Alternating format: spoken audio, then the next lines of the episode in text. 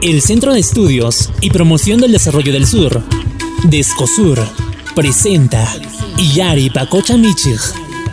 Un programa hecho especialmente para todos los productores de camelidos de la zona alta de Arequipa y Puno. Bienvenidos.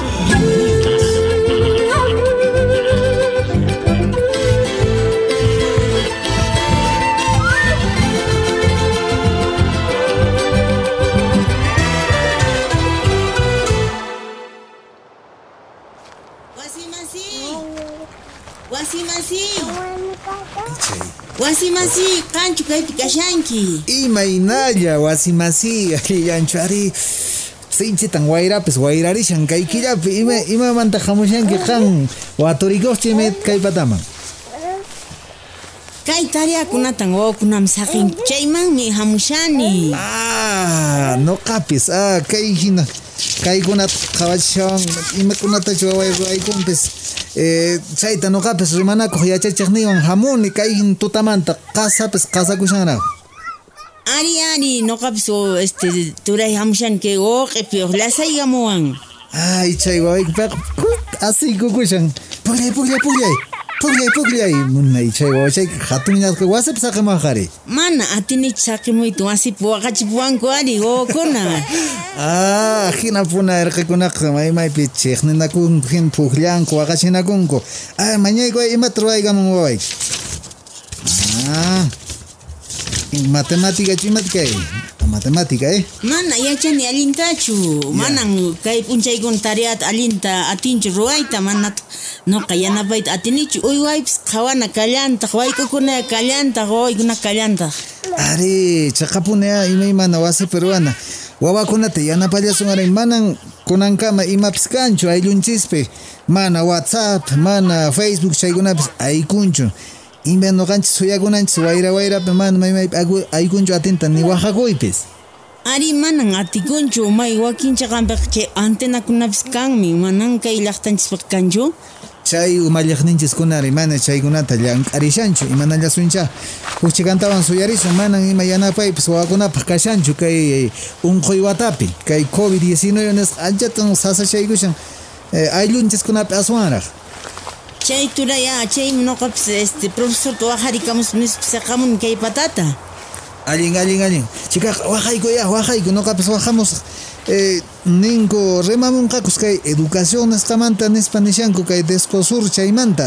Qan imata yachanki. ari ninkutaq ari rimamunku chayqa chay deskupi llank'aqkuna ninku chaykuna rimamunku Ah, a ver. Uyarikusun chikaqa, uyarikusun ñapash rimamunqakuña. Imananqakus ah, ayllukunamanta, imayni yachaqaykuna kashaykunamanta rimanqakucha. A ver, turay waqaykusaq wawaypaq yachachiqninta kay profesorta waqaykusaq a ver ojalapis contestaremam ari Ari, noqapis wajaykus uqta wajarqu niña. Chay wawayki sinchita munaytan pukriakushan. chay irqi lasaykamuwan ari lasaykamuwan Marico, achaypi.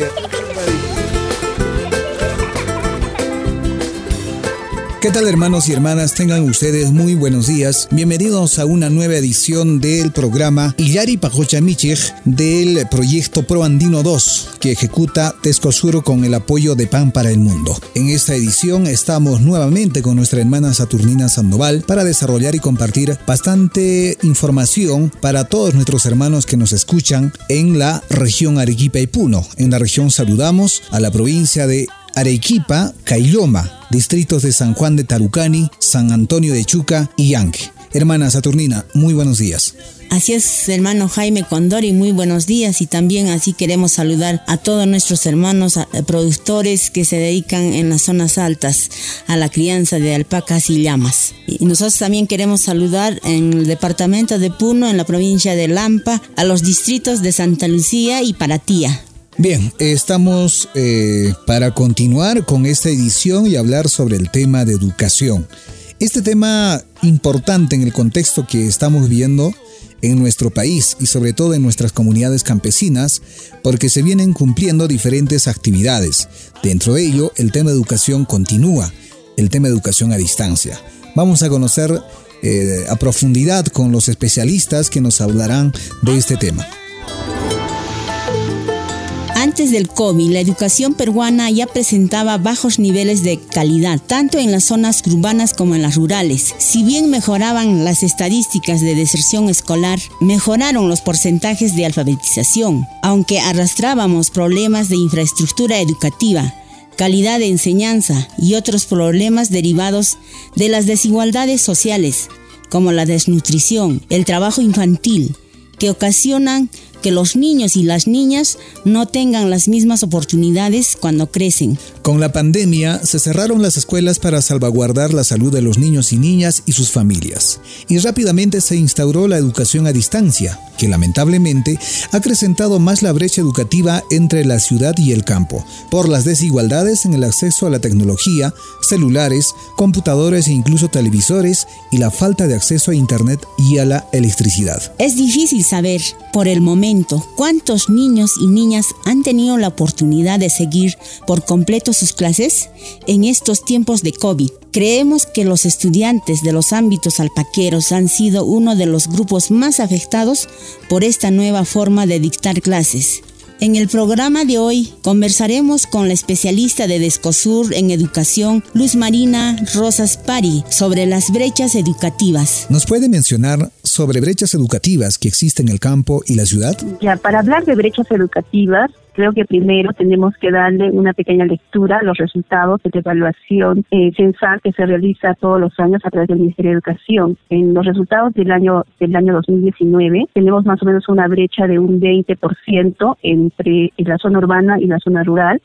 En, lo que es lectura y también en el área de matemáticas. Entonces, eh, podemos ver que eh, nuestros niños de zona rural pues no han podido tener un logro satisfactorio en estas evaluaciones. Eh, ahora, ¿qué factores han influido ¿no? o influyen para tener estos resultados? Eh, podríamos analizar, de repente, son muchos factores, eh, podríamos analizar el tema de eh, las condiciones eh, socioeconómicas, primero, de repente, de, de, todos los padres y pobladores que viven en zonas rurales, eh, cuya situación económica es, es menor comparada con la zona urbana y por lo tanto muchas veces no cuentan con los recursos necesarios para brindarle ¿no? todos los materiales, los textos o otros recursos que se necesite para que puedan estudiar los niños. Tendríamos que ver el tema del currículo. ¿No? Nuestro currículo está basado muchas veces en las necesidades de zonas urbanas o está más contextualizado a zonas urbanas, mientras que en zonas rurales este, se necesita contextualizarlo un poco más y muchas veces no se contextualiza estas necesidades, ¿no? y el tema también de que de la lengua, ¿no? Eh, en zonas rurales hay lugares en que se habla quechua y otras lenguas y muchas veces los docentes que eh, trabajan o laboran en estos lugares no siempre dominan o eh, hablan esta lengua de los niños, ¿no? Entonces son varios factores que eh, van a limitar o que van a influir para que se pueda visualizar estas brechas en educación, ¿no? El tema de la anemia, la desnutrición, entonces todo esto hace como todo un conjunto que mm, lo podemos visualizar pues en, en los resultados y en las evaluaciones que se puede aplicar, ¿no? Para poder eh, ver ¿no? esas diferencias que tenemos entre zona rural y zona urbana. ¿Se han agravado en esta época de pandemia? En esta época de pandemia se ha agravado el, las brechas en el tema de acceso a la tecnología, ya que estamos en una educación a distancia, una educación remota, en la cual es necesario que los estudiantes cuenten con, eh, con un equipo ¿no? para poder conectarse a través del Internet. Entonces vemos que sí se ha agravado, se ha visibilizado en una brecha que ya estaba, ¿no? Y este podemos ver que en zonas rurales muchos de nuestros niños y niñas este, no acceden a una educación de calidad por el tema de que no cuentan con equipos necesarios. Muchos se conectan solo con un celular que es del papá, de la mamá y que lo comparten entre los hermanos y a través de de ese equipo pues se conecta con los docentes eh, a través del WhatsApp, ¿no? Entonces no tienen ese acceso a de repente tener un aula virtual, poder ingresar a, un, una videoconferencia, que los docentes les puedan mandar este mayor material. Eh, ¿Por qué? Porque no, no cuentan con ese equipo. Y no solo es el equipo, sino también ahí tendríamos que ver el tema de eh, servicio, ¿no? El, el Internet es súper importante.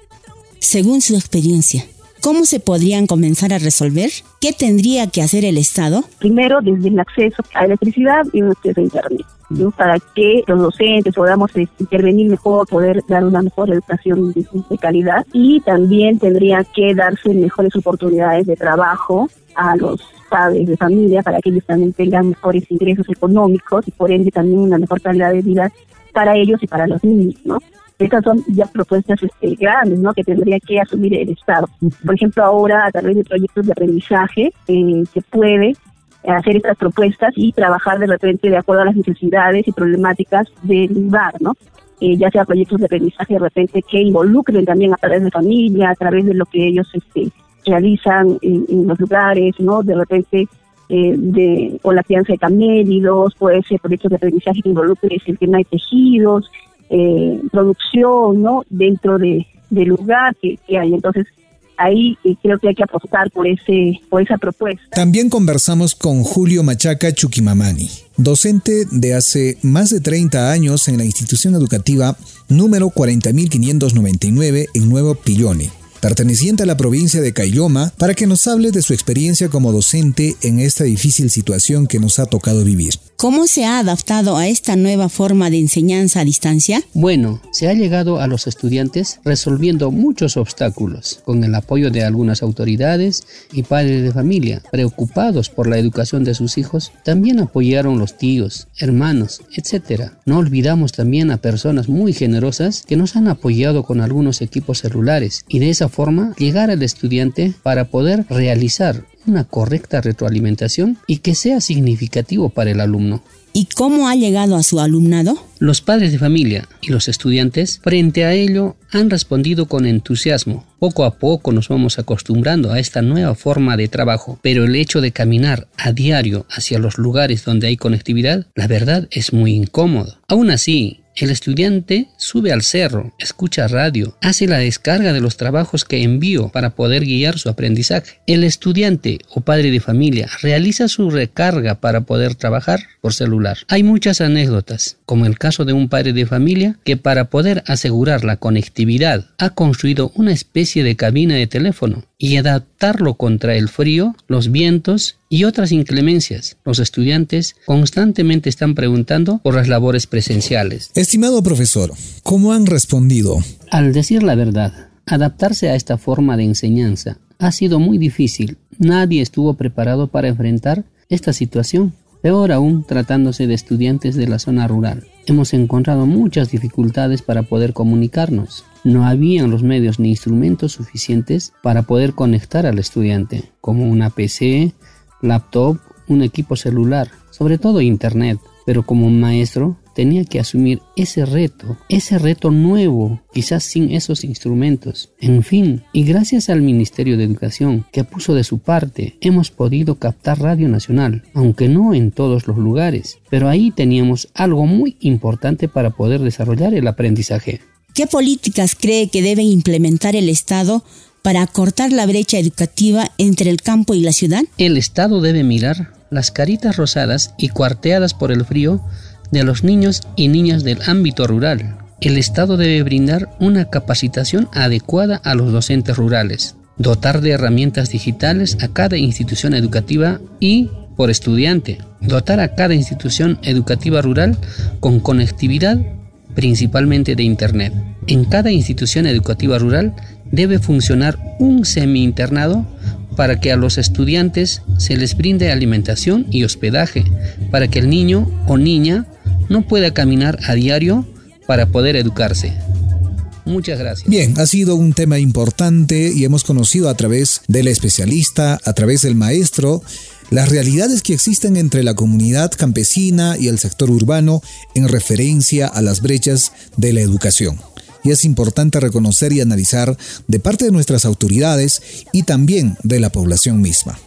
Antes de terminar con el programa, les anunciamos que el equipo del proyecto ProAndino 2 viene realizando la identificación de los lugares más convenientes para la realización de las prácticas de siembra y cosecha del agua. En la localidad de Chalhuanca, a través de la construcción de una microrepresa y espejos de agua y lograr almacenar el agua en la próxima estación de lluvias. Con este anuncio, hermanos y hermanas, nos despedimos. Próximamente cuando se empiece a levantar la cuarentena focalizadas, estaremos contigo en el campo, recogiendo tu voz. Hermanas y hermanos, entonces nos vemos en nuestro próximo programa. Muchas gracias, hasta la próxima. Esto fue Iyari Pacocha Michich Un programa dedicado para todos los productores de camélidos de la zona alta de Arequipa y Puno. Producido por el Centro de Estudios y Promoción del Desarrollo del Sur, DESCOSUR. Hasta nuestro próximo programa.